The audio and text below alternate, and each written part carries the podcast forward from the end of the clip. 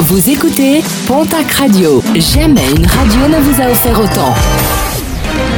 L'information locale à 6h, c'est sur Pontac Radio.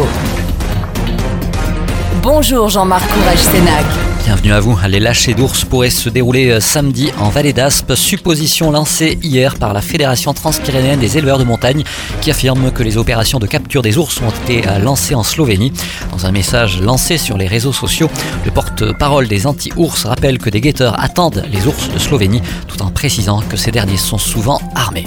Et toujours dans ce dossier, le canard enchaîné a épinglé hier le déplacement du nouveau ministre de la Transition écologique en Béarn.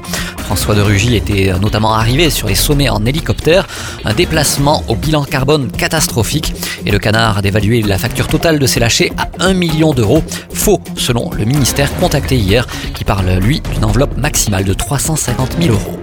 Une réserve naturelle à préserver, les Pyrénées abritent plus de 50% de la population française et européenne de rapaces nécrophages.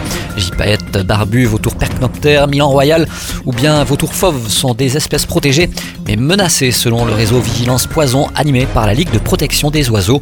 Depuis 15 ans, ce dernier recueille à l'échelle du massif les cadavres de ces espèces pour déterminer les causes de mortalité et le résultat est sans appel, 24% des cas de mortalité sont dus à l'usage illégal de poison. La LPO souhaite un renforcement des sanctions et des contrôles. Un mot de sport et de rugby avec le match avancé de la sixième journée de Pro D2 et un derby à l'affiche. Un derby basque qui va opposer ce soir le Biarritz Olympique à l'Aviron Bayonnais. Coup d'envoi de la rencontre à 20h45. Un match retransmis sur Canal Plus Sport. En basket cette fois-ci, la seconde journée de la Jeep Elite. L'élan Béarnais reçoit ce soir au Palais des Sports de Pau l'équipe de Monaco.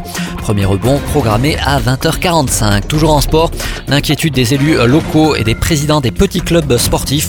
Avec la baisse de 6% du budget du ministère des Sports et 1600 postes en moins, ces derniers s'inquiètent pour l'avenir de leur structure. Le sport de haut niveau serait favorisé au détriment des associations sportives, des associations qui pourraient alors solliciter une nouvelle fois les collectivités locales déjà exsangues.